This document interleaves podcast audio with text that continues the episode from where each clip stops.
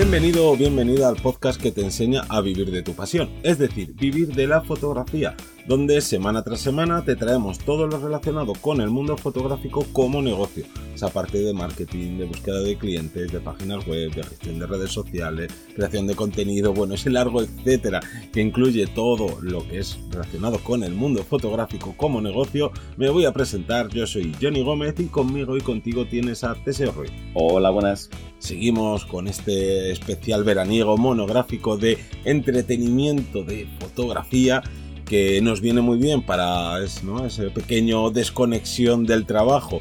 Pero oye, seguir entreteniéndonos con lo que al final es nuestra pasión, porque raro es el fotógrafo o la fotógrafa que trabaje de esto y no sea su máxima o una de sus máximas pasiones. Por tanto, podemos desconectar, pero no del todo para poder seguir, ¿no? Entreteniendo, incluso sacando, oye, pues unas cuantas enseñanzas. Y esta vez lo vamos a hacer a través de dos libros, que uno es El Camino del Artista y el otro es El Elogio de la Sombra, que, bueno, ahora os contaremos por qué son recomendables y de qué trata cada uno.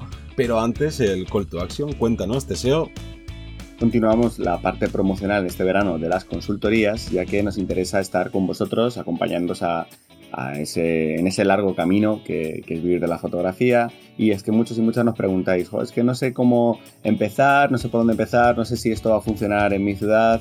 Eh, o mira, tengo X clientes, pero parece que se van, no sé, si, no cómo mantenerlos. Bueno, pues todas estas dudas pues las podemos eh, resolver en vivirdelafotografía.es barra consultorías y, allí, bueno, pues preguntarnos todo lo que necesitéis de cara a este verano y aprovechar ese tiempo que, podemos tener eh, pues un poquito más libre para los que, como digo, estéis más libres en verano y si no, y sabéis, si estáis aprovechando este tiempo para avanzar, para reforzar, bueno, pues estar ahí con vosotros eh, acompañándose en, en este camino.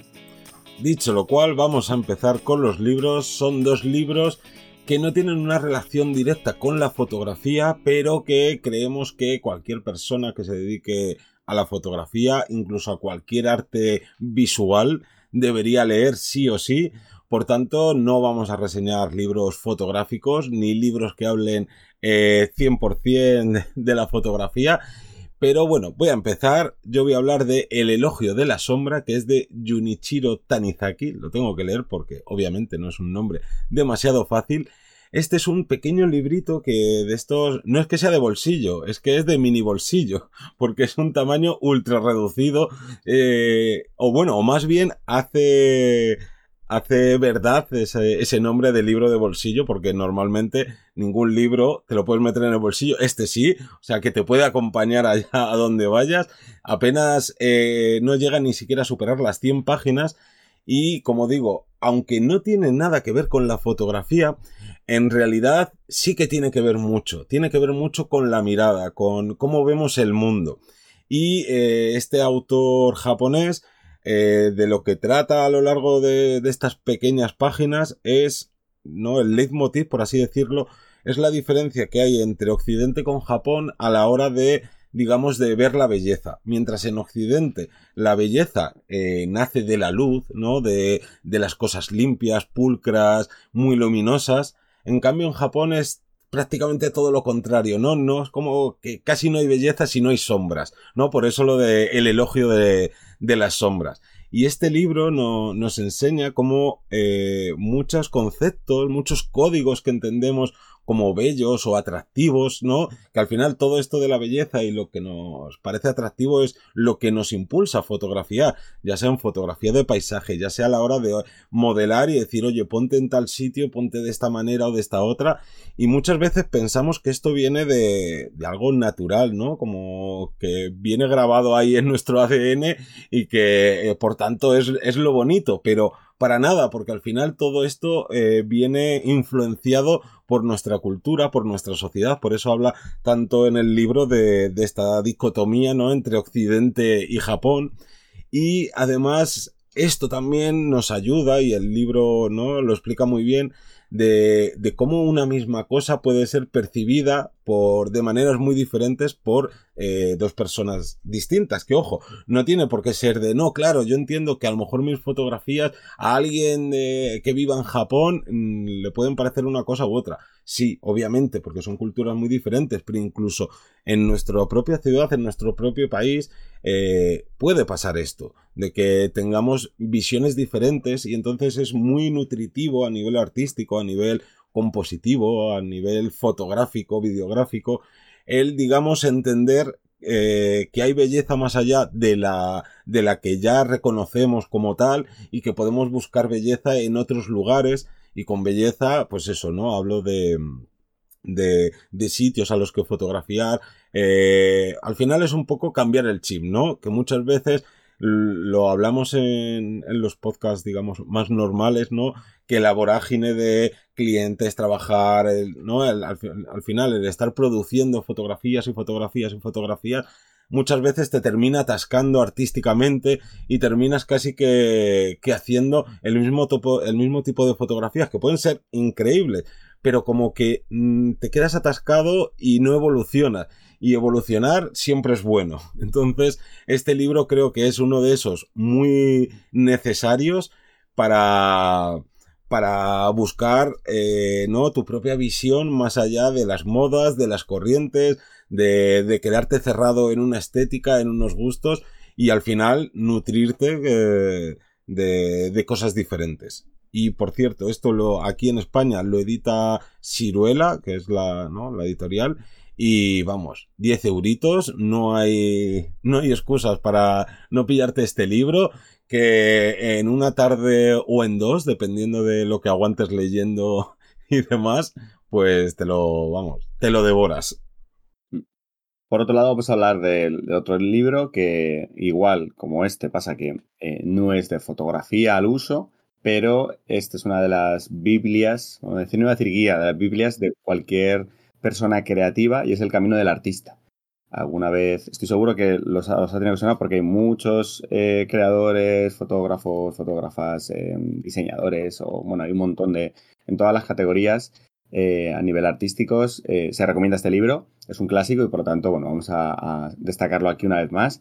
Es un libro escrito por Julia Cameron, la editorial Aguilar. Es un libro grandito, grandote, no muy grueso, pero grandote y que sobre todo vamos a destacar que sería como pues esa guía en la que nos va a ayudar a nutrirnos y a despertar la parte creativa. Parte creativa que yo siempre tengo asociado mucho al niño interior de cada uno, a la niña interior de cada uno, ¿no? Esa parte de, de, de que te llame la atención las cosas, que quieras experimentar, que, que nazcan de, de, preguntas, de dudas. Oye, ¿y si junto esto con esto? Y esto tal, y hasta que no lo toco, hasta que no lo cacharreo, hasta que no lo embadurno todo, no veo si me gusta, si no, si salen cosas nuevas. Entonces, digamos que parte de, de, de esa idea, ¿no? De superar esos bloqueos creativos y potenciar la creatividad. Para llegar a, a eso, hay a veces que, bueno, pues todos tenemos nuestros bloqueos creativos y que, repito, puede ser el empujón perfecto para eh, salir del día a día, para dar una vuelta a esa sesión que no sabía si puede funcionar a la hora de venderlo o ver si al cliente, o sea, ya hablo de sesión a nivel fotográfico, pero podría adaptarse desde la escritura del, del copy, ¿no? De, del email, eh, de cómo llegar al cliente hasta eh, la forma de, de, afrontar una sesión. Entonces, parte de, la, de esa base, ¿no? De que todos somos creativos pero vamos encontrándonos obstáculos internos y externos que nos van reduciendo. Yo siempre digo que es, van matando a ese niño interior, son un poco más, más cruel, más creepy, pero, pero es así, eh, vamos perdiendo esa creatividad, vamos, hasta lo, vamos perdiendo esas, eh, ese niño interior debido a que la realidad nos obliga a pasar por un aro, a, tienes que ser productivo, tienes que eh, no, tienes que destacar, pero no puedes destacar mucho porque tienes que ser como la media. No puede ser menos, no puede ser más, tienes que estar siempre en un nivel estable. Entonces, digamos que esto nos da, este libro nos da esa perspectiva de, de cómo, de cómo ser más creativo, ¿vale? Propone 12 semanas donde haremos una recuperación creativa.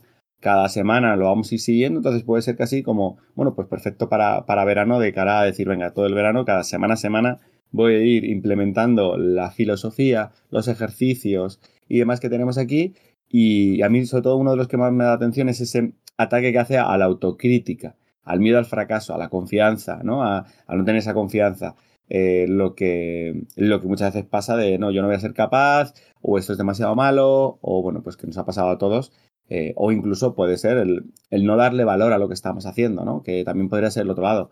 Bueno, esto lo hace cualquiera. Bueno, esto tal, entonces cuidado con eso que, que digo que desde aquí es, muy interesante que seamos nosotros los principales em, criticados, pero de forma constructiva. No autocrítica de, va, esto es, una, esto es malísimo, sino, no, no, eh, ¿por qué te estás diciendo esto? Entonces, da mucha importancia a la parte de las rutinas diarias de expresión, cosa que esto es como, como ir al psicólogo o a la psicóloga, ¿no? Hasta que no vas, no dices, ostras, sí que era bastante necesario, ¿no? Pues en este caso, la lucha, la, la perdón, la lucha eh, diaria de crear esa rutina eh, para expresar, ¿no? Como, como, puede ser escribir todos los días lo que te gustaría em, desarrollar o escribir sobre un tipo de fotografía, sobre un color, sobre una expresión, sobre un sentimiento y a partir de ahí, pues a mí por ejemplo me funciona mucho eh, bocetear, hacer bocetos, eh, a pesar de que dibujo fatal, bueno, pues me puedes ayudar para, para, tener una idea o escribirlo o plasmarlo, que no se cree en un, en un bucle, en un círculo en la cabeza, decir, tengo que hacer esto, pero para hacer esto tengo que necesito este material, voy a ver, a qué me tengo que comprar, pero claro, me falta dinero, entonces necesito trabajar en esto, pero para trabajar tendría que tener mejores sesiones y, y al final es un bucle, yo lo escribo y al escribirlo es, vale, este es el paso, este, este, este. Entonces digamos que tiene un enfoque mucho más práctico y motivador. Yo creo que sería la forma de definir este libro creativo, motivador, práctico y que, y que bueno, pues es como un bestseller que todos deberíamos tener y que eh, en algunas fases de nuestra vida fotográfica, ya no digo la personal, sino en la vida fotográfica, nos va a venir muy bien como un empujoncito extra para, para salir de ese bloqueo. Sí, además, eh, a mí hay algo que me suele, digamos, que enfadar, que, que diga la gente de, jo, es que yo no soy creativo, yo la imaginación, o qué envidia esa persona que mira tal, y es de, no, no, no. O sea, todos nacemos con una creatividad eh, deslumbrante. Cualquier persona cuando tiene pocos años, por la edad que quiera, le das un palo y ese palo puede ser 80 objetos diferentes y poder, puedes pasar 80 eh, días jugando con, con, ese palo porque nacemos con esa creatividad. Lo que pasa que es que la rutina, nuestro día a día, el estar 8 horas en un trabajo, en una clase, siguiendo, no, al final el, básicamente la rutina mata, lo que decías tú, mata ese niño interior, mata nuestra creatividad. Y a mí me encanta este libro por eso, porque todos estos ejercicios, que aunque es una rutina, pero es una rutina para ejercitar la creatividad, que esto es como un gimnasio. No puedes coger y decir, venga, voy a ir a hacer aquí la maratón de no sé qué, porque, claro, luego empiezas, te frustras y no puedes de, uy, yo no he nacido para hacer maratones, nadie piensa eso todo el mundo sabe que si tú quieres hacer una gran maratón, tienes que estar primero entrenando. Entonces este libro con todos esos ejercicios viene genial para entrenar. Y yo solo haría un apunte para aquellas personas que empiecen a leer este libro y vean que hablan mucho de, digamos, de misticismo, Dios y no, y esto, no os preocupéis que, que no es el típico libro que te puedas imaginar leyendo eso al principio sino tira para adelante y haz los ejercicios porque, oye, sea, por algo es un bestseller y esta mujer eh, trabaja y ha trabajado desde directores de cine súper famosos, escritores, eh, yo que sé, artistas de todo tipo y vamos, normal que sea un bestseller y más que debería serlo. Y yo creo que con estas dos eh, peculiaridades, estos dos libros, eh, vamos a tener más que de sobra para empezar estas semanitas de verano en las que estemos. Si nos estáis escuchando fuera de verano, igualmente creo que nos puede venir muy bien.